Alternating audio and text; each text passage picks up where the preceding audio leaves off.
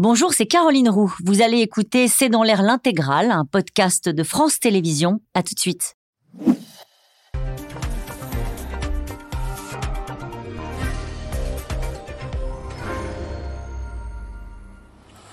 Bonsoir à toutes et à tous et bienvenue dans C'est dans l'air. Il n'a même pas attendu la fin du week-end. Au cœur de la nuit, Emmanuel Macron a promulgué la loi sur la réforme des retraites quelques heures après la validation de l'essentiel du texte par le Conseil constitutionnel.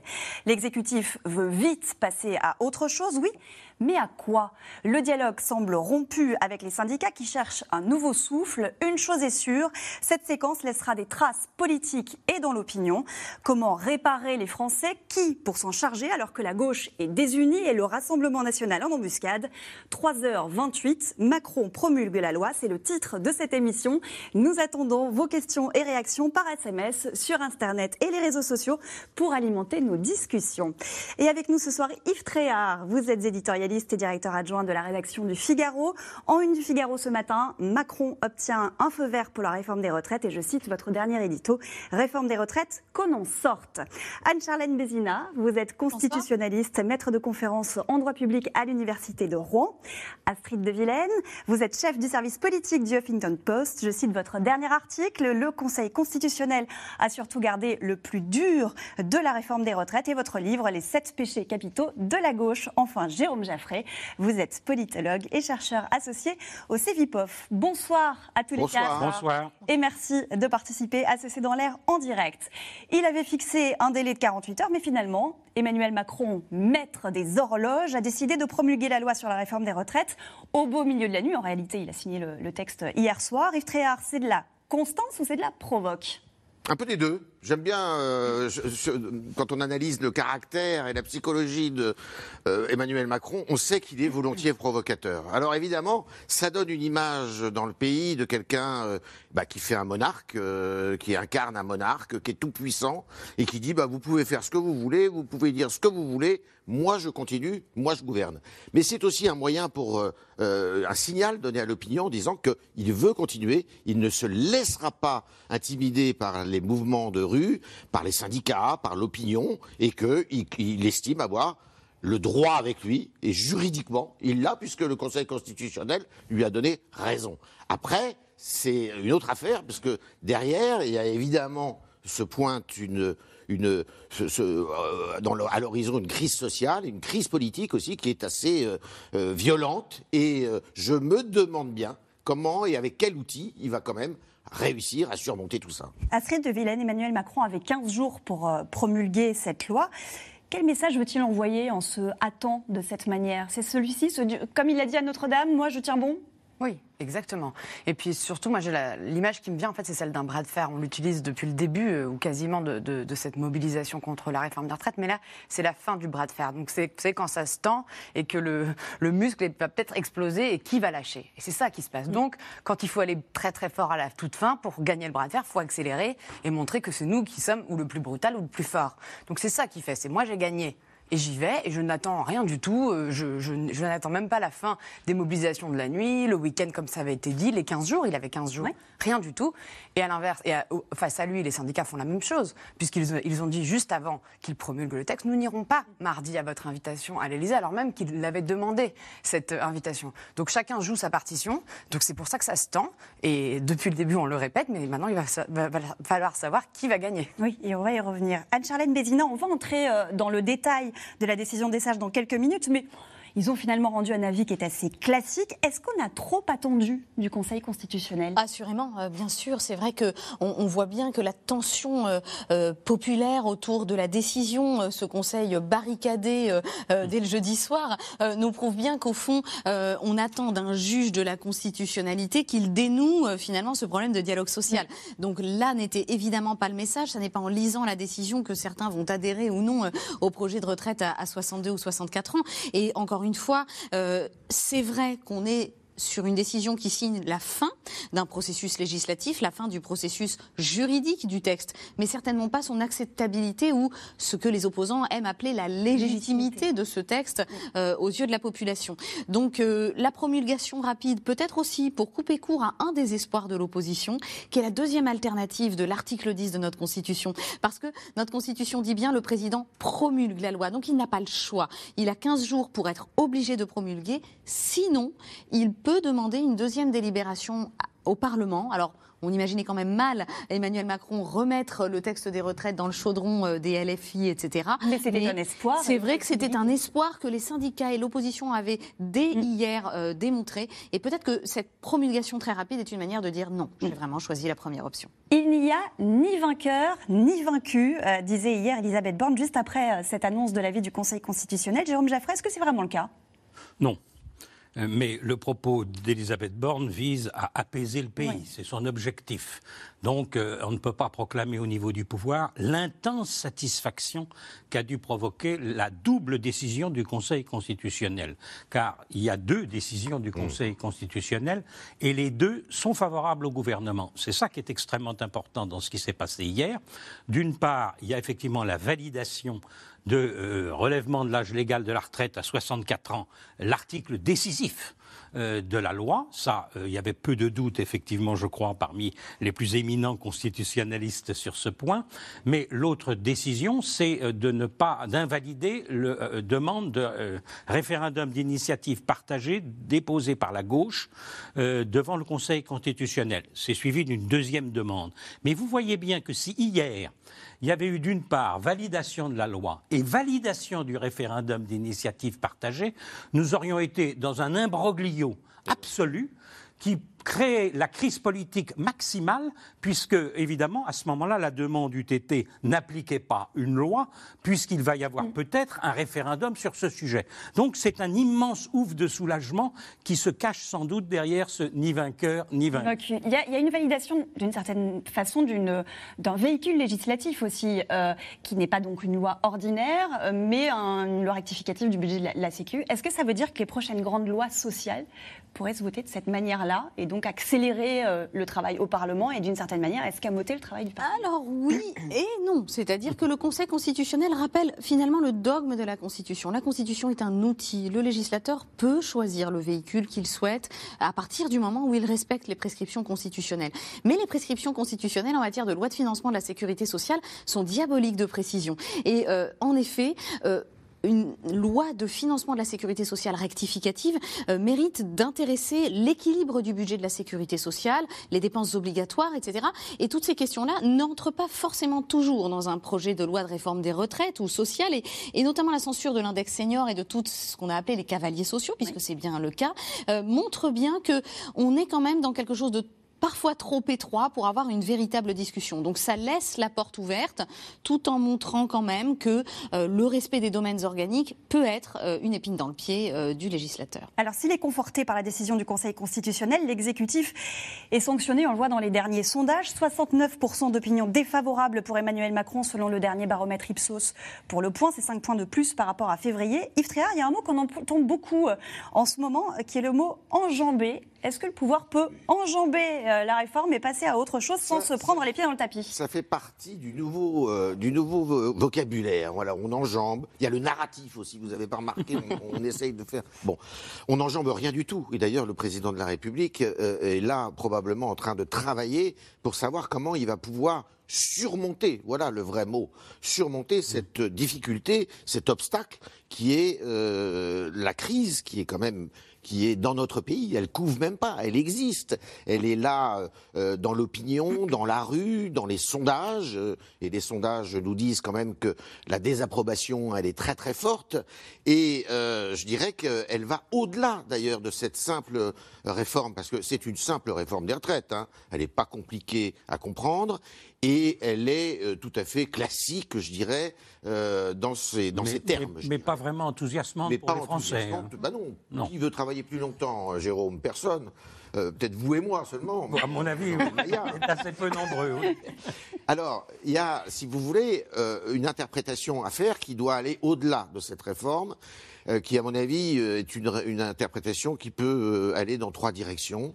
La première, c'est qu'il y a aussi chez les Français une grande insatisfaction, une grande crainte euh, vis-à-vis du pouvoir d'achat, du coût de la vie, de la vie chère, comme disait Mitterrand.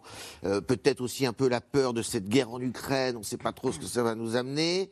Euh, donc il y a vraiment une peur. La deuxième chose, c'est qu'il faut le dire, il y a dans ce pays une détestation du président de la République. Il s'appelle Emmanuel Macron aujourd'hui, il s'appelait Hollande hier, il s'appelait Sarkozy avant-hier. Euh, je, vous rappelle. C'est la personne du président plus que celle d'Emmanuel Et on Macron. est un peuple régicide. que la, la presse internationale a relevé beaucoup. Exactement, on est un peuple régicide. Il faut qu'on coupe la tête de ceux même qu'on a portés au pouvoir, qu'on a élus, qu'on a aimés. Euh, je ne sais pas si vous vous souvenez des unes euh, sur Sarkozy, c'était euh, avec une barbe de 4 jours, wanted, quoi. C'était absolument hallucinant. Ça, c'est la deuxième chose. La troisième chose, qui est nourrie par une partie de la population seulement et qui est alimentée notamment par la gauche et surtout la gauche de la gauche, c'est ces institutions précisément euh, qui fait et qui permet à un homme en pleine nuit au lieu de dormir, euh, rassurez-vous, il dormait quand même parce qu'il n'y a pas besoin d'être debout pour promulguer la loi. Euh, il euh, et ça, ça, ça hérite beaucoup de Français. Euh, on a l'impression qu'on est dans une monarchie républicaine avec un seul homme qui fait ou une femme, mais ça s'est jamais produit, qui fait tout et, les, et, et tous les autres pouvoirs étant négligés. Alors ça, je pense qu'il y a quand même une réflexion qui est portée par beaucoup là-dessus. Cela dit, moi, mon, mon avis qui ne compte absolument pas, si aujourd'hui on n'avait pas ces institutions-là, je pense que ça serait très très, très compliqué. Très L'institution, le Conseil constitutionnel, qui, ont donc- qui a donc pardon, rendu euh, son avis après trois mois de crise politique et de crise sociale, il valide le recul de l'âge de départ à 64 ans, exit en revanche celles que l'on appelle les mesures sucrées, censées euh, faire passer la pilule aux réfractaires. Pour les opposants, la note, elle, est bien salée. Barbara Steck et Michel Bouilly. Pas de temps à perdre. Le président va vite, très vite. Hier soir, à l'abri des regards, Emmanuel Macron promulgue la réforme des retraites à 3h28. Fini l'époque des premiers textes où la presse était invitée à immortaliser la signature du président. Sa grande réforme du quinquennat n'aura pas ses honneurs. Dehors à Paris, la colère se fait entendre. Un rassemblement statique, c'est important, mais c'est aussi bien de bouger dans les rues, de récupérer des gens qui sont peut-être d'accord avec euh, la mobilisation et de les amener aussi, de montrer que le mouvement il n'est pas éteint. À Rennes, un commissariat est incendié. Quelques heures plus tôt, à 18h exactement, les sages de la rue Cambon ont tranché. Ils valident le passage de l'âge de départ légal à la retraite de 62 à 64 ans, rejettent le RIP, l'index et le CDI senior. Pour Elisabeth Borne, il est à présent temps de tourner la page. Le texte arrive à la fin de son processus démocratique. Ce soir, il n'y a ni vainqueur ni vaincu. Ce midi, le porte-parole du gouvernement, Olivier Véran, appelle les syndicats à renouer le dialogue. Je crois, je suis même convaincu qu'il y a une volonté, un besoin d'apaisement dans le pays. Et cette volonté d'apaiser, nous le partageons. Et c'est pourquoi d'ailleurs la loi a été promulguée après sa validation par le Conseil constitutionnel et que le président de la République tend immédiatement la main aux syndicats pour leur proposer de les rencontrer. Hors de question pour les représentants syndicaux d'accepter l'invitation d'Emmanuel Macron. Ils n'iront donc pas à l'Élysée mardi. Jusqu'au bout, hier, ils ont demandé au président de ne pas promulguer cette réforme. Nous, nous avons un message, l'ensemble des organisations syndicales. Nous appelons le président de la République à retrouver la sagesse, à faire preuve euh, d'écoute et à comprendre ce qui se passe dans le pays et à ne pas promulguer cette loi. Il doit tirer les leçons de la censure du Conseil constitutionnel et renvoyer la loi devant l'Assemblée nationale pour que les députés puissent délibérer sur ce projet de loi et puissent entendre la volonté populaire. L'intersyndicale sonné, mais loin d'être démobilisé, ne s'avoue pas vaincu. La lutte continue. Bah, nous, notre arme pacifique, c'est la grève. Donc on va mobiliser pour la grève et on fera du 1er mai un 1er mai historique, y compris en nombre euh, de travailleurs mobilisés. Même le patron du MEDEF appelle le président à se remettre en question. Il va devoir changer de méthode et je pense qu'il doit s'appuyer davantage sur la démocratie sociale s'il veut réussir à réformer. L'opposition, elle, n'est autre que vent debout. Macron a voulu intimider toute la France dans la nuit. Voleur de vie, absurde affichage d'arrogance, La lutte pour le retrait de la loi engage à présent une certaine idée de la dignité cette décision du Conseil constitutionnel et ce qui se passe maintenant, cette promulgation de la loi, acte, euh, je veux dire, la, rupture définitive du peuple français avec, euh, avec Emmanuel Macron. Tout a été brutalité dans cette histoire. Euh, vous le savez bien, le véhicule législatif, nous étions contraints à la fois dans le temps, à la fois dans la forme. Le Conseil constitutionnel n'en a pas fini. Il doit à présent statuer le 3 mai sur la nouvelle demande de référendum d'initiative partagée déposée par la gauche. J'espère que cette fois-ci, il entendra et qu'il permettra un référendum parce que pour l'impasse dans laquelle nous sommes, la seule façon de parvenir à en sortir, c'est de retourner vers le peuple.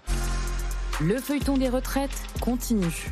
Emmanuel Macron donne rendez-vous aux Français lundi à 20h. Une allocution dans l'espoir de pouvoir rétablir la communication. On a aperçu euh, Frédéric Souillot, euh, le, leader de Force ouvrière, dans le, dans le reportage. Euh, il disait aussi ce matin, nous appuierons sur tous les boutons pour ne pas appliquer cette loi. Est-ce que, Anne-Charlène Bézina, un recours est possible contre la décision du Conseil constitutionnel? Non, il ne reste plus beaucoup de boutons euh, sur lesquels appuyer, en effet, euh, puisque la décision du Conseil constitutionnel est la autorité absolue de la chose jugée, c'est-à-dire que tous les pouvoirs publics sont obligés de l'appliquer. Et puis euh, maintenant, la loi est promulguée. donc c'est-à-dire que notamment pour les futurs référendums d'initiative partagée, on ne pourra plus en avoir. Hein. Par contre, c'était juste avant la date de promulgation, sinon ça sera invalide. Donc, mais il le seul exemple, voilà, le seul exemple qu'on a en tête, c'est celui du CPE, le contrat première embauche, où le président Jacques Chirac, dans la foulée de la promulgation, suspend ce qui fait dire au, constitutionnaliste Guy Carcassonne qu'il susmulgue, puisqu'il promulgue en suspendant euh, le, même jour.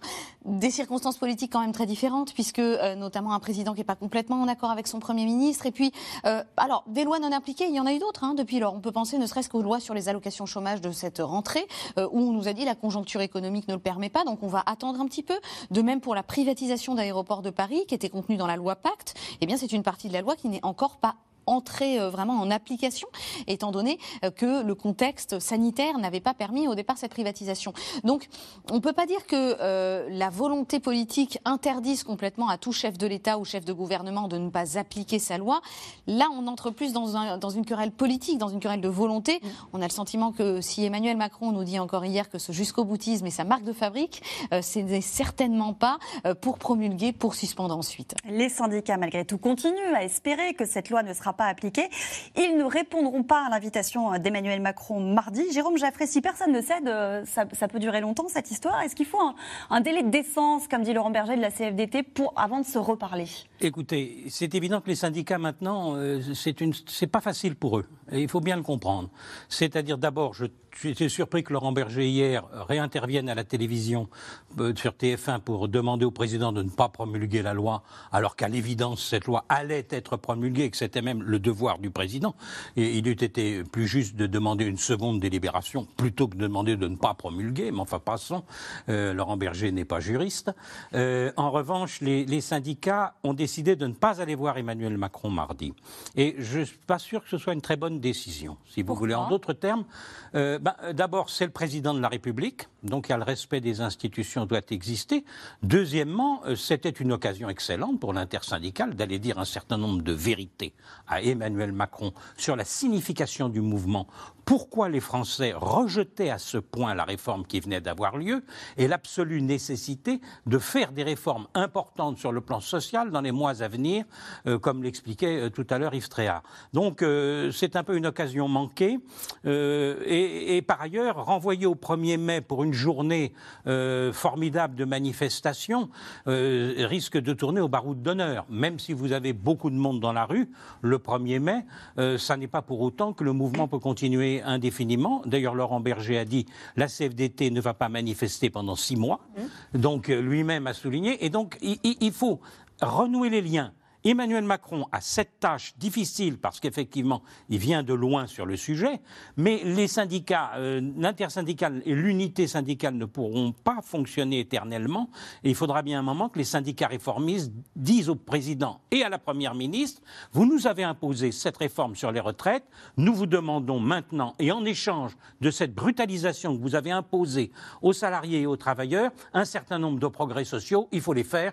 Euh, discutons-en très rapidement. Voilà ce qui me paraissait être la logique. Astrid de Villeneuve, nous aurait dû dire oui, euh, les syndicats, pour aller à l'Élysée? Je sais pas, parce que j'ai l'impression que depuis le début de ces 13 maintenant euh, journées de mobilisation, on entend toujours la même chose depuis le 7 mars, c'est-à-dire c'est un baroud d'honneur. Et il se trouve que quand même ça continue.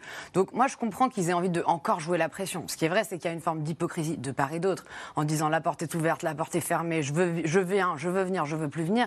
Moi ça me fait penser euh, sur le même sujet à l'Assemblée, quand LFI et Renaissance n'avaient pas du tout envie d'aller voter l'article 7 et disaient c'est à cause de vous qu'on va pas aller voter euh, l'âge légal de départ à 64 ans. Donc chacun est dans sa posture et moi je trouve ça assez logique parce qu'il faut bien se rendre compte que le pays il est très tendu là, ce bras de fer euh, dont on parlait tout à l'heure, il est, je, crois qu'on va pas en sortir indemne, on va pas en sortir comme ça en un claquement de doigts et je peux comprendre aussi que l'intersyndicale n'aille pas à l'Élysée pour dire oui alors très bien parlons d'autres sujets qu'ils ont déjà mis sur la table, c'est leur grand argument à l'automne quand il y avait ces, négociations. Et même le Medef, on l'a vu dans le sujet, appelle Emmanuel Macron lui aussi à changer de méthode. C'est ce qu'on a vu dans le oui, bah, oui, parce que tout le monde voit bien qu'on est dans une situation qui n'est pas normale, en fait. Mm. C'est pas normal de voir des, mobilisations aussi nombreuses, même, je parle aussi des spontanés, de la violence quand même dans toutes les rues de France, euh, quasiment tous les jours depuis euh, un mois.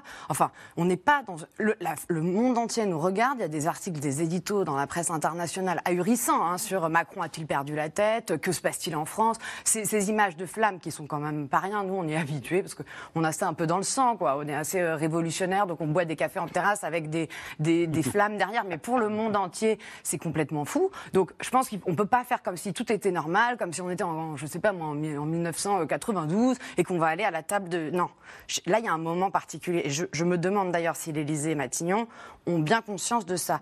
Moi, parfois, j'ai un peu la sensation d'être dans deux salles, deux ambiances, vous voyez, c'est-à-dire le pays dont on vient de parler et un, pouvoir qui est quand même assez isolé, déconnecté, mais ça c'est pas nouveau. Et je ne suis pas sûre qu'ils se rendent compte en fait du niveau de tension des gens euh, qui vont pour la plupart en plus pas bien parce qu'ils font grève, et il y a ces histoires de pouvoir d'achat, et on sort du Covid, et il y a une guerre en Ukraine qui stresse tout le monde, et une guerre peut-être à Taïwan. Enfin, ça fait beaucoup de problèmes en fait pour un seul peuple. Et donc le, le, niveau de crispation, je trouve, mérite quand même un peu de, je ne sais pas si c'est de délai de décence, mais en tout cas une mise à plat. L'exécutif ne prend pas la mesure de la situation euh, Moi, il y a quelque chose qui me fait me dire, en tout cas, qu'on se trompe parfois un petit peu de temporalité et de victoire. Parce qu'on entend depuis hier que, euh, certes, les deux décisions, et vous l'avez dit, il y en a deux, il y en a peut-être peut-être même une troisième, euh, sont une victoire pour l'exécutif et notamment pour le rôle que cela donne au président de la République, qui certes a pu plus ou moins malmener son Parlement euh, sans qu'il y ait de sanctions juridiques. Néanmoins, il ne faut pas oublier qu'il y a la sanction juridique et la régularité juridique, et puis ensuite l'adhésion populaire qui font quand même les deux corps pour donner euh, du sens à la démocratie. L'un des autres exemples qu'on avait eu où la Constitution était descendue dans la rue, était dans tous les journaux, c'est l'exemple de 1962 où le général de Gaulle décrète à la suite de l'attentat du petit Clamart où il est mis personnellement en danger qu'il faudra pour ses successeurs une élection du président au suffrage universel direct. Ça remet complètement en cause tout le dogme de la Constitution. Tout le monde est vent debout, président du Sénat, de l'Assemblée, Premier ministre, Conseil d'État, Conseil constitutionnel. Et pour autant, euh, le général de Gaulle, donc est dans plus ou moins une belle violation de la Constitution, mais obtient l'assentiment populaire. Et il arrive à gouverner avec cette nouvelle méthode. Et ce qu'il faut dire ici, c'est qu'en fait, c'est l'exact inverse qui se passe ici. C'est-à-dire que la victoire juridique est complète, mais la victoire populaire est encore complètement à remporter. Et donc, on ne peut pas complètement rester dans cet état de latence sans euh, refaire quelque chose, au moins de l'ordre du politique et du dialogue. L'équation est très très compliquée parce qu'il y a plusieurs acteurs dans cette, dans cette histoire. Et il y a une crainte quand même que le président de la République ne peut pas écarter, c'est que ce pays, finalement, que le blocage dans le dialogue, qui est un dialogue de sourds actuellement, se double d'un blocage réel du pays avec des appels à la grève. Il y en a déjà, je crois, depuis hier, cheminots qui veulent euh, arrêter le travail, alors qu'ils ont eu satisfaction sur le plan syndical, d'ailleurs. Euh, vous pouvez avoir la raffinerie, ça peut reprendre. Euh, l'inflation, qui est quand même une menace énorme sur le pays actuellement. donc tout ça, ça fait quand même un paysage qui est compliqué. Alors vous avez des acteurs qui sont... Il y a le président de la République, il y a l'opinion des Français, parce que les Français peuvent dire aussi aux syndicats, il y en a assez de ce désordre-là. Hein. Euh, vous avez les syndicats, vous avez les oppositions politiques. On a un peu oublié, mais euh, dans cette histoire, ce que doit redouter en premier chef aujourd'hui Macron, ce sont aussi les oppositions politiques à l'Assemblée, avec euh, un, un parti de droite qui s'appelle les Républicains qui ne sait plus où il habite, avec euh, une surenchère qui va probablement arriver de la part de la France Insoumise, On va en parler, de la. NUPES. Euh, voilà, et avec quelqu'un qui ramasse les marrons du feu, qui sont, qui est Madame Le Pen. Et puis vous avez l'exécutif aussi, parce qu'il est là. Qu'est-ce qu'il va nous annoncer lundi? Est-ce que lundi- Alors, c'est la question justement de Il Ray va- qui nous dit le président Macron aura-t-il assez d'arguments lundi à 20h pour convaincre tous les Français qui refusent la réforme des retraites? Bah, on peut prendre plusieurs trucs. Bon, le référendum, non. La dissolution, non.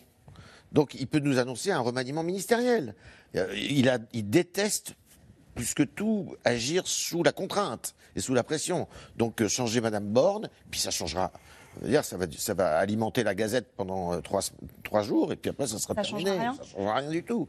Donc euh, c'est compliqué. Donc il faut qu'il trouve un discours. Il faut d'abord qu'il se montre euh, empathique, qu'il se montre euh, euh, compréhensif, ce qui sera peut-être pas le cas parce que pareil. C'est un mauvais garçon. Donc, euh, par, par provocation un peu. hein. Mais il faut qu'il trouve aussi des, des- des- des éléments, des éléments, euh, de- des, choses, des choses à offrir, voilà, aux Français. Mais ça, vous, c'est ça pas voudrait évident. dire quoi sur le, Alors, on des parle- mesures sur le pouvoir d'achat on le- on parle d'abord d'aménager le travail, ça Mmh. c'est la grande marotte, mais je ne sais pas par quel bout on prend ça.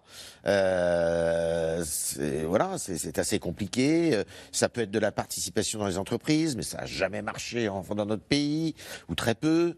Et puis euh, les entreprises, il faut qu'elles fassent des bénéfices pour que ça marche. Enfin bon, vous voyez, ça peut être des choses comme ça, ça peut être effectivement le pouvoir d'achat. Mais c'est ça qui est incroyable dans notre pays, c'est que notre État euh, est, est impécunieux, mais il dépense comme c'est pas possible. Quoi. Donc euh, on le met à toutes les sauces, il a déjà beaucoup dépensé. Euh, reprendre la main, renouer avec les Français, est-ce que ça passe aussi par un retour sur le terrain? Les gens euh, ont envie de vous avoir à portée de baffe, euh, dit aujourd'hui le, le secrétaire d'État à la maire Hervé Berville dans Le Monde. Euh, en termes d'image, est-ce que c'est pas euh, contre-productif de retourner maintenant sur le terrain? C'est surtout qu'ils n'ont pas eu le droit de faire, euh, de s'exprimer dans les médias d'abord parce qu'il fallait que ce soit ceux, les snipers du gouvernement, qui s'occupent vraiment du sujet des retraites pendant plusieurs semaines. Et puis ensuite, les policiers et gendarmes sont tellement mobilisés qu'ils ne peuvent plus s'occuper des déplacements ministériels et qu'on a demandé, il y a encore quelques, quelques jours, quelques semaines, Elisabeth Borne a demandé à ses ministres de ne pas faire de déplacements sur le terrain parce qu'on n'a plus assez de monde pour les, les aider, à, enfin les, les accompagner. D'abord hier dire- son déplacement dans un supermarché, le déplacement d'Emmanuel Macron. oui, non, mais pour les autres ministres, donc euh, c'est vous dire quand même le niveau de- dans lequel on est. Enfin, ensuite, moi, je veux bien qu'il fasse du terrain. Je pense que ça c'est très très bien, c'est très important. Mais si c'est pour qu'il se passe exactement ce qui se passe pour Emmanuel Macron jusqu'aux Pays-Bas, c'est-à-dire qu'il y ait toujours quelqu'un qui vienne chanter une chanson de gilet jaune ou lui dire ta retraite, on n'en veut pas, ça va devenir très très compliqué. On peut voir ce que ça va donner, mais si si, si ce, qui, si ce qui se passe pour Emmanuel Macron aux Pays-Bas ou Elisabeth Borne quand elle est allée dans ce supermarché où il y a eu encore une chanson pour dire on ne veut pas du 49.3 bah, ça va être, l'effet peut être contre-productif. Moi, je crois surtout que sur cette allocution, il faut, il faut qu'il dise quelque chose, parce qu'Emmanuel Macron, c'est quand même un peu le spécialiste des allocutions pour dire euh, rien du tout. Là, je suis pas sûre qu'en 48 heures, il trouve la martingale qu'il cherche depuis des semaines. Euh, J'ajoute que la dernière intervention télévisée d'Emmanuel Macron, ce fameux 13 heures, je suis pas sûre qu'il ait euh, apporté beaucoup de réponses. Il avait donné une feuille de route à Elisabeth Borne en disant élargissez la majorité. C'est sa feuille de route depuis les dernières législatives, donc elle n'a pas pu en quelques semaines elle-même. Elle a dit je vais pas rendre de, de copie au président de la République. D'ailleurs, j'ai rien à dire, je continue. Donc là, attention, parce qu'en plus utiliser l'allocution qui est quand même très verticale, sans question, euh, les 20 heures, la plus solennelle. hein. la plus solennelle, qui, qui, ne, qui renvoie aussi à des heures, voilà, les heures du Covid, dans un moment où justement on lui reproche d'être seul, isolé dans son palais euh, et pas à l'écoute, je ne sais pas si c'est la bonne formule de communication. Jérôme Jaffray. Euh, oui, Macron fera du Macron, hein, que personne ne s'y trompe ici. Euh, Et, et on peut rêver que Macron soit autrement qu'il n'est, mais c'est une réalité. Euh, alors d'abord, la Hollande, ce qui a frappé chacun, c'est que c'est un pays démocratique dans lequel les manifestants peuvent approcher un gouvernant et qu'on ne voit pas ce genre de spectacle en France aujourd'hui. hein. Quand Macron va quelque part, euh, les services de sécurité éloignent tout ce qui peut être manifestant. Et donc la, la Hollande a été un peu un choc pour les Français. On, on a vu comment, euh, dans un pays euh, normal, démocratique normal, on pouvait parler au gouvernant. Macron du Macron. Je veux dire par là que ce que je pense qu'il va faire d'abord dans cette allocution, c'est d'empocher la victoire. Il considère que c'est une victoire ce qu'il vient de remporter.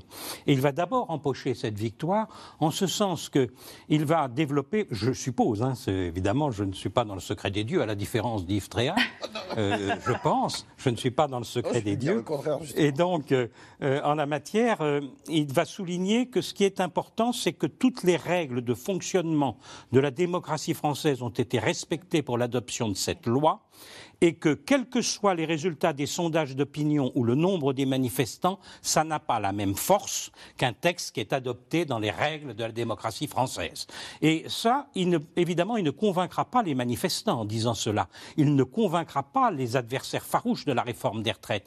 Mais son problème, c'est d'abord de regagner la base politique qui est la sienne, avec le centre, le centre droit, qui ne comprenait pas très bien ce qu'il faisait depuis trois mois, qui se disait, mais ils gouvernent comme des manches et ils nous font une réforme, pourquoi font-ils tout ça En disant, mais écoutez, si un pouvoir ne résiste pas à des manifestants et à des sondages d'opinion, ce n'est plus un pouvoir. Et à ce moment-là, plus personne ne peut gouverner en France. Ce sera, à mon sens, le premier thème qu'il développera pour marquer sa base et son soutien. Et deuxièmement, il devrait normalement montrer, alors ça c'est on rêve peut-être un peu, une compréhension de ce qui s'est passé dans le pays et de la souffrance du pays. C'est le second point sur lequel on attend le président.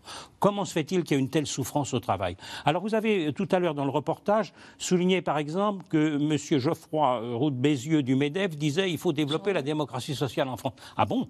Ah bon, très intéressant, mais on n'a pas du tout entendu le patronat dans ces trois derniers mois venir nous parler de l'emploi des seniors, des fins de carrière, des choses qui, normalement, on voudrait que les chefs d'entreprise fassent des choses là-dessus je ne serais pas surpris euh, qu'Emmanuel Macron euh, renvoie un peu la balle vers le patronat, qui a été le grand absent de la dernière période. Oui, ce qui est vrai, ce qui est vrai, c'est que je rejoins Jérôme, c'est que les alliés sur ce texte-là et sur ce terrain-là euh, social du gouvernement, qui étaient les Républicains et le Medef, mm. ont été mais complètement à côté de la plaque. Mm. Enfin, les Républicains, au contraire, ça les a fait exploser, ça les a divisés. On se demandait si. Mm. Alors il y a maintenant. Est-ce qu'ils sont un peu, pardon de l'expression, mais les dindons de la farce dans cette histoire, les Républicains? Je ne sais pas s'ils sont les dindons de la farce, mais on a, on a découvert qu'il y avait une droite CGT en France. Maintenant, mm. c'est une chose qui est acquise.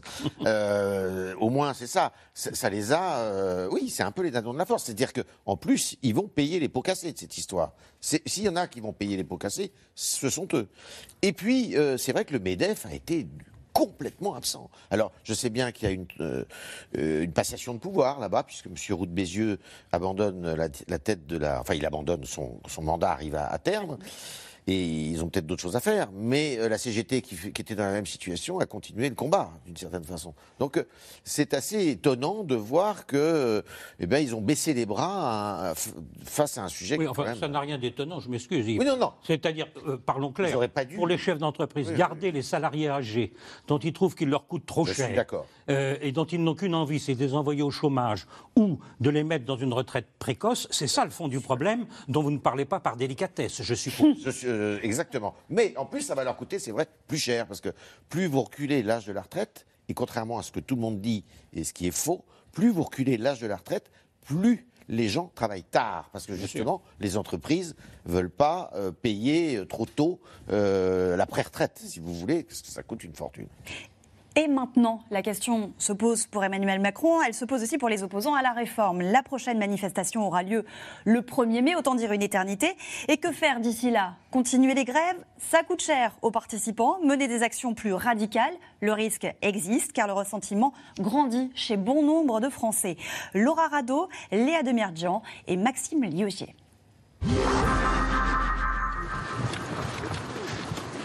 Sur la très chic avenue Montaigne, le siège de LVMH envahi.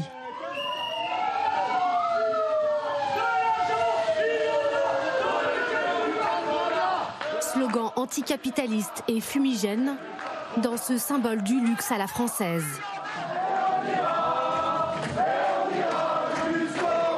Parmi les manifestants, Olivier Van den Abel, militant de la CGT, convaincu qu'il faut désormais recourir à ce genre de coup d'éclat pour marquer les esprits les manifestations ne suffisent pas, donc on appelle au blocage et on appelle en même temps à faire des actions pour avoir une visibilité. Pour pas justement euh, ce que le gouvernement se force à faire, ça veut dire à tourner la page. Nous on ne tourne pas la page, on montre qu'on est là. Après trois semaines de mobilisation et trois semaines de grève, ce conducteur de métro n'est pas prêt à renoncer. Il se prépare même à une lutte de longue haleine.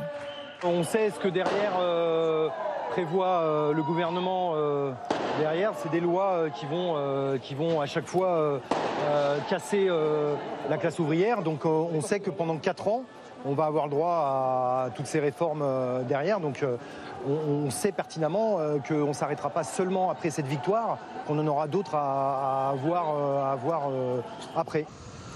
Défiler chaque semaine, protester et perdre une grosse partie de son petit salaire. Béatrice Rosy l'a fait elle aussi.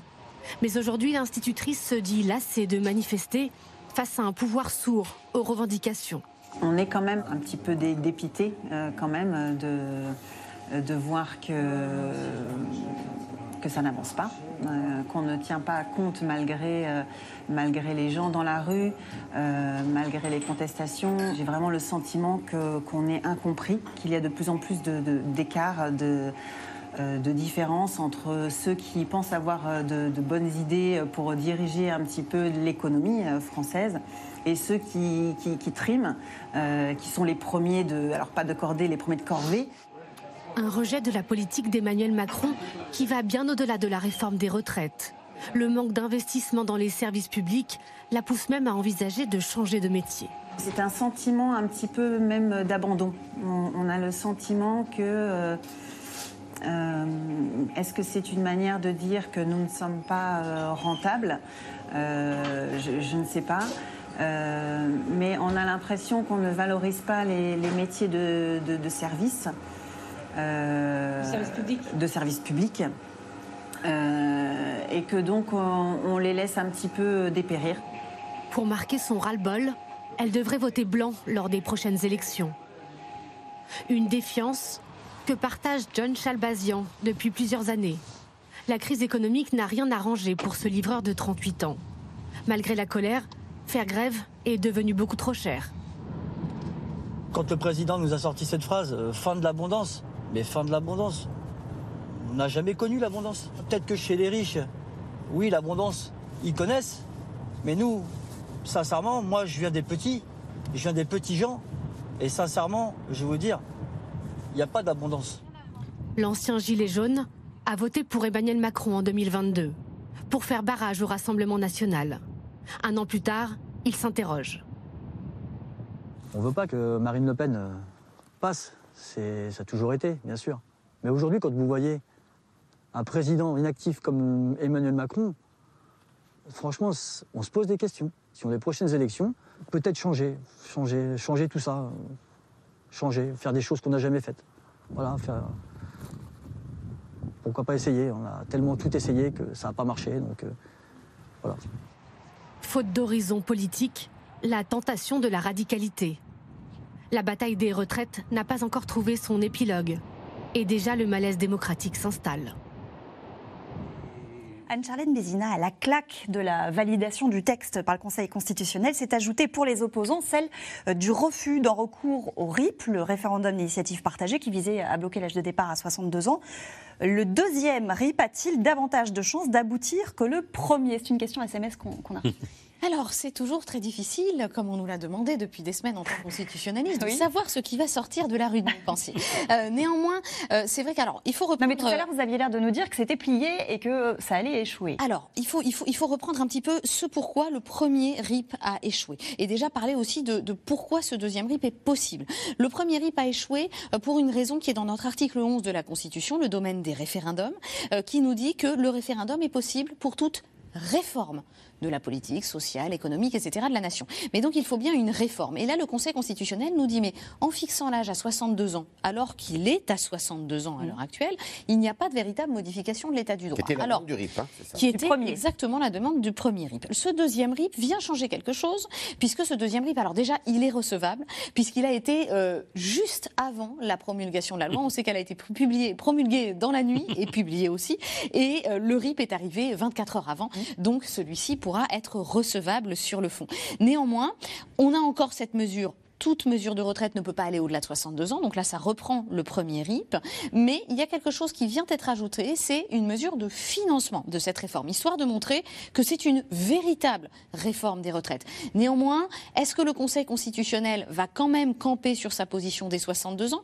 Est-ce que cette mesure de financement entre vraiment dans la réforme sociale euh, que l'article 11 entend euh, imposer euh, pour que le référendum soit vraiment conforme à la Constitution? C'est quand même pas garanti. Il y a encore véritablement un examen au fond qui doit être fait par le Conseil et donc on ne peut pas estimer que toutes les malfaçons ont vraiment été corrigées par cette deuxième mouture. Et même si le Conseil la valide, ça ouvre un C'est encore très extrêmement long. En effet, première étape, le Conseil constitutionnel vérifie la régularité. Deuxième étape, si le feu vert est donné, on recueille les signatures pendant neuf mois. Alors là, c'est un travail de longue haleine. C'est le ministre de l'Intérieur, le Conseil constitutionnel qui démocratise un petit peu le processus en permettant des votes, notamment dématérialisés, etc. Mais il faut 4 millions 8 signatures de citoyens français. Et si ces neuf mois passent, encore une troisième phase de six mois où le Parlement ne doit pas se saisir et ne serait-ce que discuter de cette proposition de loi. Donc on imagine bien qu'un gouvernement ou un président un peu moins diligent pourrait tout à fait inscrire à l'ordre du jour de l'Assemblée nationale pour discuter cette proposition de loi. il suffit de discuter, il n'y a pas besoin de, de voter. discuter, il n'y a pas même besoin de voter. Une discussion au sein des deux assemblées pourrait suffire et le président ne serait même plus tenu au référendum. Donc on voit bien que c'est une procédure très corsetée, plus ou moins euh, pensée pour ne pas être utilisée sous la Ve République. Donc peut-être la prochaine réforme des institutions nous apportera une mouture un peu plus souple. Oui. Ce n'est pas de l'huile sur le feu que jette le gouvernement, c'est un jerrycan d'essence, disait euh, hier soir Fabien Roussel pour Parti communiste. La contestation peut-elle encore se durcir, Astrid de Villain Est-ce qu'on peut voir apparaître des foyers de tension, comme on l'a vu euh, dans les manifestations ces dernières semaines, même s'accentuer Moi, j'ai du mal à prédire l'avenir sur ce, ce mouvement social parce qu'il nous offre beaucoup de surprises. J'aurais pas pu prédire, par exemple, la grève des éboueurs. J'aurais pas pu prédire. Qui reprend la, la, Oui, la dernière fois, en, en 2019-2020, la dernière réforme des retraites d'Edouard Philippe, celle-ci, euh, le ballet des petits rats de l'opéra qui a fait euh, capoter pour eux hein, le, le, le, la réforme de leur régime des retraites parce qu'ils ont fait une, cette magnifique chorégraphie. Donc, je crois qu'on peut pas savoir comment ça peut évoluer. En revanche, ce qui est sûr, et ça même au sein du gouvernement, ils en ont conscience, c'est que ils disent beaucoup le mot séquelle. C'est-à-dire que quoi qu'il arrive, c'est-à-dire que, que ça s'essouffle ou que ça se corse ou que les deux ou qu'on passe à autre chose finalement, on ne va pas rester indemne collectivement de ce qui s'est passé. Donc, euh, ensuite, moi, je trouve qu'il faut aussi se souvenir qu'on a eu les Gilets jaunes il n'y a pas si longtemps, il y a 4 ans et demi. Je trouve que c'est très comparable dans justement le fait de ne pas pouvoir prévoir, on ne savait pas chaque samedi ce qui allait se passer, dans l'aspect violent aussi, dans euh, les observations que nous font le Conseil de l'Europe, l'ONU sur euh, les, difficultés pour les gens de venir manifester, les, les violences qu'il peut y avoir aussi, les coups de matraque qu'on voit, les vidéos, etc., les interpellations qui comme au moment des Gilets jaunes, souvent n'aboutissent pas. Donc ça, c'est vrai que je trouve ça très comparable. Et en, plus, sur le fond, euh, ce sont deux mouvements qui parlent et de réforme fiscale ou euh, de pouvoir d'achat, voilà, économique et social, mais aussi de démocratie et d'institutions. Euh, on se souvient que les Gilets jaunes, leur grande re revendication, c'était le RIC d'ailleurs. Oui. C'est intéressant parce qu'aujourd'hui on parle du RIP, mmh. mais c'est un peu pareil. Le RIC, c'est un référendum d'initiative citoyenne. Non, c'est bien plus souple. Oui, mais je veux dire, c'est cette envie de faire un référendum. Cette ambition de démocratie populaire. Je, voilà, juste je veux le dire parce que mais, eux, ils abaissaient le nombre de signatures. Ils disaient 700 000, peu importe, mais beaucoup moins. Donc c'est très intéressant, les résonances, je trouve. Mmh. Euh, et, et, en, et en plus, alors je ne veux pas me projeter parce qu'on va voir, mais dans, en tout cas dans le cas des Gilets jaunes, mais comme aussi au moment des bonnets rouges, hein, sous François Hollande ouais. 2013, c'était toujours cette écotaxe ou taxe carbone. Et les, deux pouvoirs en place ont reculé sur ces deux mesures. Hein. Édouard Philippe d'un côté, euh, François Hollande de l'autre. Donc on, on, on, verra, mais je ne peux pas dire ce qui va se passer demain. Les syndicats de cheminots appellent à une action jeudi prochain de colère cheminote, veille des départs en vacances en région parisienne, sans préambule à la manifestation du 1er mai. L'intersyndicale la souhaite historique. Est-ce qu'elle peut l'être, Jérôme Jaffray ah, euh, les, les, premiers mai dans notre histoire, euh, c'est quelque chose, une référence absolue. Hein. À la fin, ça a commencé à la fin du 19e siècle. Et mon grand-père, ça remonte à quelques années, vous pouvez imaginer, mon grand-père que je chérissais, me racontait que les bourgeois se barricadaient les jours de 1er mai, euh, car ils avaient la terreur de, du déferlement du monde ouvrier dans les premières années du XXe siècle. C'est vous dire ce que c'était. Alors les colères, c'est vrai qu'elles sont profondes et évidemment, rien ne les fait diminuer dans notre pays. Ça, c'est quelque chose de, frappant. Alors, cette colère sur les retraites fait qu'il va rester quelque chose entre le pouvoir et, le français, et les Français. L'idée que euh, le pouvoir est passé de façon brutale, que le pouvoir n'a pas écouté, que euh, le pouvoir n'a pas cherché de compromis et de dialogue, euh, qu'il n'a pas su bâtir une réforme qui soit suffisamment discutée et comprise, c'est un lourd échec. Et, et, donc il restera quelque chose. Il y a le pouvoir d'achat, mais je dirais que le pouvoir d'achat, c'est un problème majeur. Hein. L'inflation pour les gens, c'est n'est pas le chiffre de l'INSEE dans leur tête. Hein. Mmh. C'est les carburants et l'alimentation. C'est c'est l'évaluation d'un récent sondage de Doxa indiquait 18% dans la tête des Français sur un an comme taux moyen d'inflation, là où l'INSEE nous dit 6%. Tout simplement parce que c'est carburant, alimentation, mmh. et que c'est ça leur référent dans la vie quotidienne, c'est très lourd. L'avantage pour le pouvoir, c'est que l'inflation, c'est pas la faute du gouvernement pas directement la faute du gouvernement. Hein.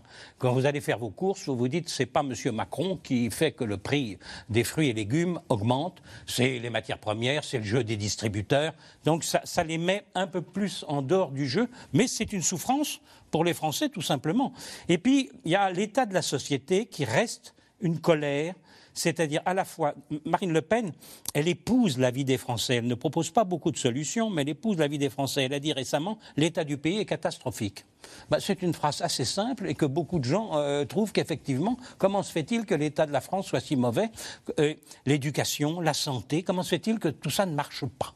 Euh, Alors, personne ne peut penser qu'avec Marine Le Pen, ça marcherait beaucoup mieux, mais le jeu de Marine Le Pen, c'est d'être porteuse de la colère des Français sur ces sujets. Et puis, il y a le sentiment des inégalités et que les inégalités sont fortes et que le pouvoir s'en accommode, que le pouvoir ne fait rien par rapport aux inégalités et que cela et c'est une des choses qu'on peut se demander si Emmanuel Macron ne va pas devoir réviser un peu son logiciel là-dessus qui consistait à ne pas bouger d'un sou les impôts y compris pour les plus aisés. Là la question peut peut-être être posée bientôt. Yves bah, Jérôme a mis le, doigt sur le mot qui en France euh, est absolument euh, euh, capital, c'est pas les inégalités, c'est l'égalité. Hmm. Et c'est terrible. Et les images que vous avez montrées tout à l'heure, avec une grande marque qui a été investie, comme on dit aujourd'hui, euh, dans ses locaux, euh, bah, ça prouve quoi? C'est une marque qui, qui rayonne à l'international, c'est du luxe.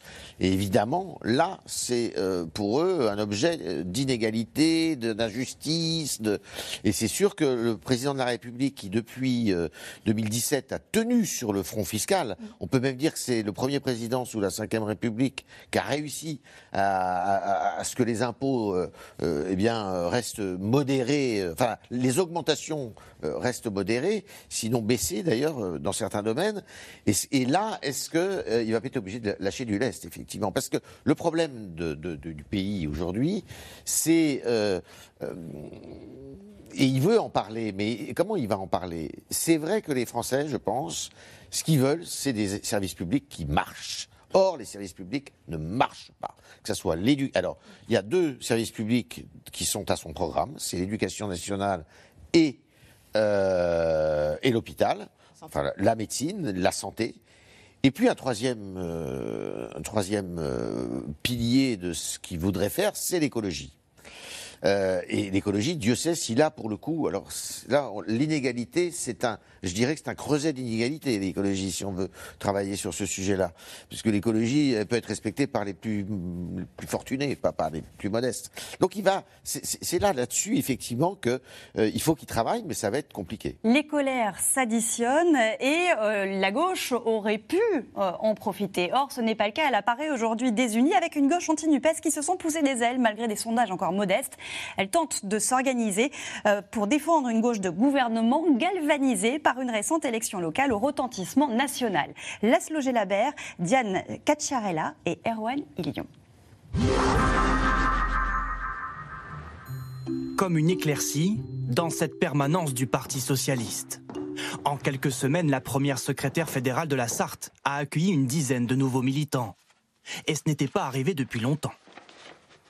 Ça a été une, vraie surprise parce vous pouvez s'attendre aussi qu'ils soient très attachés à, cette vision de la NUPES, parce que c'est comme ça au sein du Parti socialiste qu'on nous a présenté les choses en nous disant que les nouvelles adhésions, ben, c'était lié à cet élan, cette dynamique liée à la NUPES. Et en fait, il s'avère que nous, ici, les, adhésions que nous avons, en fait, elles ne sont pas du tout, ils ne s'ancrent pas du tout dans la NUPES. De nouveaux adhérents farouchement opposés à la NUPES, comme les militants de cette fédération. Eux n'ont jamais cautionné cette union, encore moins avec la France insoumise, à leurs yeux radicalement différents d'eux, aussi bien sur le fond que sur la forme. On est un parti européen internationaliste parce que sur les questions internationales, euh, on le dit, que ce soit sur les Ouïghours, sur l'Ukraine, euh, il sera intéressant aussi de connaître leur positionnement futur sur la Chine. Euh, sur la question économique, on est totalement, euh, totalement différent. Autrefois, quand on désignait un président, une une présidentielle ou après législative, on avait des textes d'orientation. On votait, sur- les militants, je parle, on votait sur des textes d'orientation. Après, on amendait les textes d'orientation, on en faisait des motions, ça remontait au national et on, espérait quand même que nos idées de la base, voilà, seraient quelque part reprises. Mais un récent événement a redonné un peu de couleur à leur rose. L'écrasante victoire de Martine Froger aux législatives partielles d'Ariège, symbole de cette guerre des gauches. Avec plus de 60% des voix, cette candidate dissidente du parti bat Bénédicte Taurine, députée sortante LFI, soutenue par la NUPES. C'est une fierté, oui, bien sûr. Et évidemment, parce que moi, député, euh, c'est un mandat national. Mais j'aime les terres d'Ariège et je veux travailler avec, mon, dé- avec ma circonscription. On n'a rien à Venue la féliciter ce jour-là, Carole Delga, patronne de la région Occitanie, en rupture avec les instances nationales du PS, visiblement touchée par ce succès. Oui, je suis émue pour eux parce qu'ils ont travaillé euh, vraiment d'arrache-pied euh, en ayant la direction du, parti contre nous. euh. Je sais, je sais les efforts qu'ils ont faits. Comme Carole Delga, certains poids lourds manœuvrent pour relancer le parti sans alliance avec LFI. En mars dernier, le JDD révèle un dîner secret entre notamment François Hollande, Jean-Christophe Cambadélis, Stéphane Le Foll et Bernard Cazeneuve. L'ancien Premier ministre lance même un mouvement La Convention et part en croisade contre les méthodes de la France insoumise. c'est la NUP qui, en permanence, et notamment la LFI, euh, en convoquant toutes les injures et toutes les insultes, qui euh, administre des ordonnances à tout le monde, en donnant des leçons de gauche à tout le monde, alors qu'elle n'est en aucun cas légitimée à le faire. À gauche, en dehors du Parti socialiste, une autre voix s'élève contre la NUPES, celle de Fabien Roussel. La NUPES, elle est dépassée. Il faut rassembler bien au-delà. L'ancien candidat à la présidentielle est d'autant plus conforté dans son choix qu'il apparaît premier à gauche dans le top 10 des personnalités politiques préférées des Français. À Marseille, où il a été triomphalement réélu à la tête du PCF, Roussel il prône la création d'un nouveau front populaire et ose lancer une pique à Jean-Luc Mélenchon.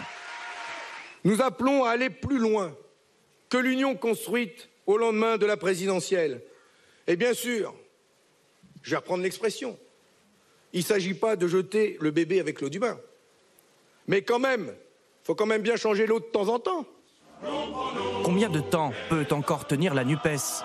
À un an des élections européennes de 2024, la gauche semble partir en ordre dispersé. Et c'est aussi la question que se pose Robin. Va-t-on assister à une scission de la NUPES à court terme? Euh, moi, je pense qu'il faut faire attention déjà avec le mot NUPES. C'est-à-dire qu'on en fait beaucoup, on a l'impression que c'est la grande union de la gauche, que quasiment elle était au pouvoir, alors que c'est pour moi juste un accord électoral pour remporter les législatives de 2022. Ce qui ne s'est pas passé, mais enfin, c'est tout à fait correct. 151 députés, euh, le groupe socialiste qui conserve ses meubles, un groupe LFI très important, 75 membres, etc. Euh, Va-t-on assister à une scission? Moi, je ne crois pas à court terme.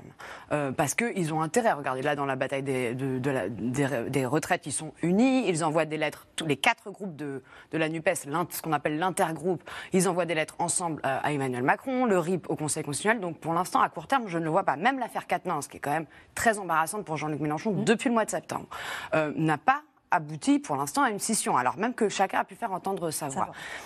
En revanche, pour rebondir sur ce, sur ce qu'on a vu dans le reportage, ce qui est vrai, c'est qu'on assiste, en fait, ils assistent, la gauche assiste à ce que Emmanuel Valls, qui lui a quitté vraiment la gauche pour rejoindre Emmanuel Macron, a théorisé en disant euh, c'est les deux gauches irréconciliables. Euh, donc on a un Bernard, un Bernard Cazeneuve, une Carole Delga, etc., qui veulent faire sans la NUPES. Euh, on se demande bien comment, hein, puisque le dernier, la dernière fois qu'il y a eu une élection présidentielle, Anne Hidalgo a eu 1,75%. Ils sont euh, les représentants de, de ce parti socialiste-là. Et à l'inverse, on a une NUPES, ou en tout cas une LFI, qui, elle, veut faire sans Bernard Cazeneuve et sans sa, candidate qu'on a vue dans l'Ariège. C'est c'est complètement euh, bizarre, à mon avis, pour le, le peuple socialiste de voir, exclu quelqu'un qui a toute, sa vie milité au Parti socialiste et qu'on lui dit non, la porte, elle est fermée. Donc, euh, c'est un peu des, des bisbilles très internes, très politiciennes d'ailleurs. Moi, je crois que, vu la situation dans laquelle est, est la gauche, elle ferait mieux de se concentrer sur un programme, parce que c'est très facile d'être dans la rue, dire non, non, non, la réforme. hein. Mais un programme, un candidat, une stratégie, puisque c'est comme ça qu'on remporte une présidentielle. Il reste 4 ans, mais 4 ans, ça peut passer très vite. Yves, tout est un peu sans dessus dessous en ce alors- moment Oui, alors bien sûr que. euh, mais le sujet, c'est moins la NUPES que Jean-Luc Mélenchon, en Mm. fait, je vais vous dire. Euh, parce que la NUPES, il n'y aurait pas de NUPES sans Jean-Luc Mélenchon. Et Jean-Luc Mélenchon, c'est ça le paradoxe incroyable, mais on, on est dans le pays du paradoxe, c'est qu'il est, il est plus élu, il n'est rien aujourd'hui, Jean-Luc Mélenchon. Euh, il n'est même pas d'ailleurs à la tête de son mouvement, puisqu'il a passé la main à Emmanuel Bompard. Mais euh, c'est lui qui tire, euh, c'est le marionnettiste, si vous voulez. Et euh, c'est ça qui est extraordinaire. Et il est, euh, en plus, dans un discours, alors là, éruptif de haine, de, de, de- on, on- est là avec lui. Euh, certains euh, m'ont dit il y a la gauche du travail et la gauche des allocs. Et ben lui, on est en plein dans la gauche des allocs, dans cette gauche euh, des minorités. De, on est avec, on est ça. Et quand vous regardez les sondages, il y a, et les élections, bah, il y a lui. Et quand lui n'est pas là, bah, les autres ne font rien du tout. C'est-à-dire que M. Roussel, qui est populaire, mais dans les, dans les élections, ça reste à 3%. Les, écologistes, c'est pareil. Et d'ailleurs, les européennes ne nous donneront pas une indication à ce niveau-là, parce que les, européennes sont faites pour les écologistes, en gros. Euh, donc ça, voilà. Et le Parti socialiste euh, n'existe plus, d'une certaine façon non plus. Et, et- les dissidents du Parti socialiste n'ont rien à dire. Euh, tout ça, c'est des histoires de personnes.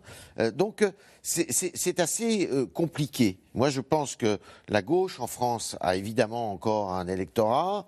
Elle, euh, elle existe, mais elle a un problème d'incarnation qui est évident, comme la droite, et euh, qu'elle ne leur a pas résolu euh, quand Jean-Luc Mélenchon, si un jour il quitte la scène, quittera cette scène. Elle cherche une incarnation Il y, a à deux, gauche? il y a deux choses qui se marquent pour la gauche, je pense. D'abord, euh, la découverte assez douloureuse que c'est Marine Le Pen qui tire tout le profit euh, du mouvement Ah, des évidemment. retraites en termes politiques. Là, Euh, la NUPES, euh, puisqu'on peut quand même parler de la NUPES, euh, n'en tire apparemment pas de bénéfices particuliers, alors qu'elle considérait que le mouvement social, par nature, devait la servir. Mais il a été porté par les syndicats, premièrement, et deuxièmement, le problème Mélenchon est devenu aussi le problème des insoumis. C'est-à-dire que l'obstruction parlementaire des insoumis à l'Assemblée nationale a joué très fortement en termes d'image contre eux c'est-à-dire au fond une certaine incompréhension d'une attitude. Euh, si vous voulez, si à l'Assemblée nationale on avait voté sur l'article 7 de la le mois sur les retraites, c'est-à-dire 62 à 64 ans, euh, que l'obstruction des insoumis n'a pas permis. Euh, si le gouvernement avait été battu sur cet article décisif, c'était un événement politique majeur. Et après, aller faire adopter le projet de loi global après une défaite sur cet article majeur, c'était Là, il décisif. a fait une erreur tra- Donc là, il y a tactique. une erreur tactique probablement très importante. Donc, euh, découverte brutale que c'est Marine Le Pen qui tire les marrons du feu. Et donc, quel avenir pour la NUPES? Comment ça se fait que ça ne marche pas? Il y a un problème. Deuxième chose qui se joue, c'est que vous avez la Macronie et les macronistes en crise aiguë. Deuxième chose, c'est-à-dire qu'électoralement, il n'y a plus de soutien tellement. C'est-à-dire que pour énormément de leaders politiques qui regardent le paysage, l'espace du centre-gauche est à conquérir électoralement. Il y a un puissant espace politique. Si Mélenchon et les Insoumis euh, sont en partie bloqués à leur score et ne peuvent pas s'étendre, que les macronistes baissent et qu'il y a l'inquiétude de la victoire de Marine Le Pen, est-ce qu'il ne faut pas faire surgir une offre politique? Mais et Astrid a tout à fait raison sur ce point. Le, scrutin majoritaire à deux tours, en gros, c'est ce qu'il y avait dans votre propos. Le scrutin majoritaire à deux tours fait que vous n'existez pas si vous n'êtes pas une force assez puissante pour gagner. Allez, que l'équipe Cazeneuve et compagnie fasse 7 ou 8 au plan national ne, ne leur permettra pas de jouer un rôle majeur. Mais en termes de recomposition politique, il y a là quelque chose qui se passe potentiellement au centre-gauche à suivre. On va passer à vos questions. Henri vous demande, en promulguant la réforme des retraites à 3h28 du matin, Macron a-t-il cherché à provoquer? Bah oui, bien sûr. Euh, moi, je, je suis sûr qu'il y a une partie de provocation euh, pour lui, en disant c'est lui qui a, c'est lui qui a de toute manière euh, qui tient les rênes. Hein. Euh, voilà. Mais alors, ce qu'il faudrait, c'est regarder dans les archives s'il y a beaucoup de promulgations la nuit. Justement, alors des promulgations la nuit, c'est les journaux officiels en fait qui sont publiés euh, très très tôt le matin, donc entre 4 et 5 heures. Mais euh, rajoutez quand même que les promulgations ont très souvent lieu le jour même de la décision du Conseil, ou le lendemain, ou le surlendemain, et ce sur toute la Ve République. C'est même la pratique macroniste, dira-t-on, d'être assez rapide. C'est juste le contexte qui fait qu'on a le sentiment euh, que euh, ici, il y aurait pu avoir Et qu'il avait annoncé qu'il le ferait sous 48 Et qu'il avait heures. annoncé qu'il le ferait sous 48 heures. Donc il y a, il y a un côté couper l'herbe sous le pied Alors. euh, qui existe. Il y avait une chose qu'aimait beaucoup Macron, qui faisait ça à l'américaine, c'est-à-dire qu'il convoquait les télévisions et il Et il signait signait, euh, devant les caméras. euh, les caméras. Il n'est pas allé jusque-là quand même. C'était hein. pour la loi sur la moralisation de la c'est C'était un à- spectacle assez grotesque. Bien dire, parce reconnu général, il y avait le. Premier ministre et deux ministres qui étaient à côté, comme des pantins, et qui regardaient Macron signer. Ça n'a pas continué C'est ce que vous longtemps. disiez, il l'a fait qu'une seule fois. Il ne l'a fait qu'une seule fois de, de filmer et c'était arrivé plusieurs fois sous la cinquième pour des très grandes lois. Je crois que c'est arrivé pour la loi Badinter euh, sur l'abolition de la peine de mort. Ah. Mais euh, à part cela, euh, filmer les promulgations, ça reste quand même très très limite. Question de Dominique. Pourquoi tout ce tapage La loi est promulguée, point. Bah oui, mais euh, ça c'est une chose. Mais euh, le problème, c'est que vous avez la loi et vous avez le droit. Mm. Et euh, vous avez la rue et vous avez l'opinion. Et euh, l'opinion n'est pas en accord. C'est tout le débat, légitimité, légalité, L'égalité. Euh, qui euh, surgit régulièrement d'ailleurs. Astrid Je pense qu'Emmanuel Macron, pardon, lundi, va essayer de parler à tous les Dominiques de France. C'est-à-dire, ça suffit maintenant, euh, passons à autre chose. Euh, moi, j'ai eu les conseillers de l'Élysée aujourd'hui au téléphone, ils n'avaient pas du tout l'air inquiets sur la suite. hein. Ils ont l'air de dire on avance, on déroule, comme on dit euh, aussi en football, non Ju- Justement, peut-être sur ce discours aussi rajouté, on, on l'a dit, il y aura toute une partie sur cette légalité. Je, je pense que le président campera un petit peu sur cette position, en, en- notamment en renouant un petit peu le dogme de la démocratie, parce qu'on entend qu'on n'est plus dans une démocratie, et c'est vrai que c'est important de le dire, le- la, la légalité a été respectée, on est encore dans une démocratie, mais ça ne suffira pas.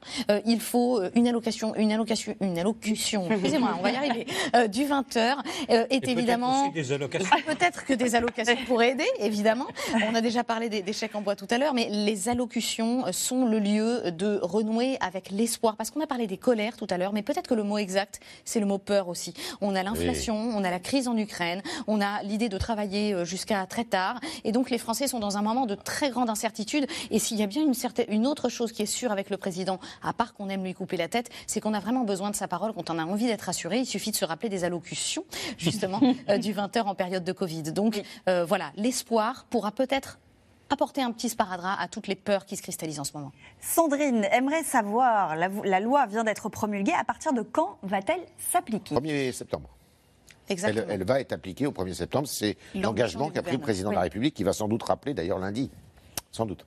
Il faut des décrets d'application qui, pour le coup, seront sûrement très complexes à mettre en place dans un laps de temps aussi court. Mais c'est vrai qu'en tout cas, l'ambition du gouvernement, c'est qu'au 1er septembre, Et- les premières et- mesures Et c'est ce qui est dur pour beaucoup de gens qui pensaient partir à la retraite au 1er septembre et qui, à qui on n'explique pas du tout, qui avaient peut-être organisé leur déménagement, euh, préparé, euh, etc. Et qui, à l'occasion, dit non, non, pas du tout, vous faites six mois de plus. Euh, là, c'est les quelque chose. 1961, nés en 61, vont faire trois mois de plus. Oui, mais c'est la première fois que une réforme des retraites s'applique aussi vite après sa promulgation. Et euh, quand dans l'opposition, on annonce peut-être un recours devant le Conseil d'État sur les décrets d'application, est-ce que ça peut avoir un impact? Ça peut avoir un impact, mais c'est vrai que ça aura un impact sur les décrets eux-mêmes qui peuvent tout à fait, là aussi, être corrigés dans Mm. leur légalité. Donc ça aura un impact temporel très limité. Et même, pardon, si le RIP, le deuxième, est, à- est validé par le Conseil constitutionnel le 3 mai, le président peut quand même euh, mettre en application sa... Aucun effet suspensif, c'est vrai que c'est important de le rappeler. Question de Nathalie. N'est-il pas dommage que les syndicats refusent de rencontrer Emmanuel Macron C'est ce que vous nous disiez. C'est- effectivement, et la remarque est juste, c'est effectivement un, un problème. Euh, alors, les syndicats sont dans l'unité de l'intersyndicale. Il faut bien comprendre qu'il y a dû avoir un débat dans l'intersyndicale. Est-ce qu'on va chez Macron, est-ce qu'on va pas chez Macron? Et le problème, c'est que si l'intersyndicale se divise tout de suite, c'est une victoire supplémentaire pour Macron.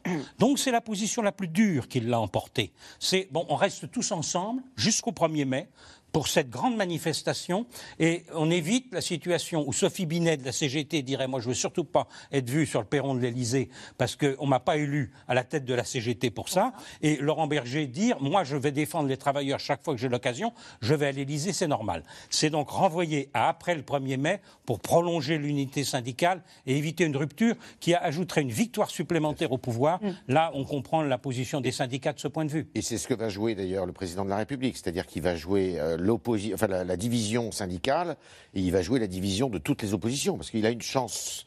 Le, président de la République, c'est aussi un autre paradoxe. Il a une grande chance, c'est qu'il n'a pas une opposition unie face à lui. Il a une opposition complètement éclatée. Mais c'est peut-être pas une chance pour le pays, justement, parce que c'est, il n'y a pas d'alternance. Et on se dit demain, si jamais il y avait une dissolution, on serait dans un pays complètement en chantier. Complètement. Merci beaucoup à tous les Merci. quatre. Restez avec nous sur France 5. Merci à toute l'équipe pour l'accueil. Merci à Caroline et à Axel. Caroline Roux que vous retrouvez lundi. Très bonne soirée et bon week-end. Et bravo à Maya. Ah, merci.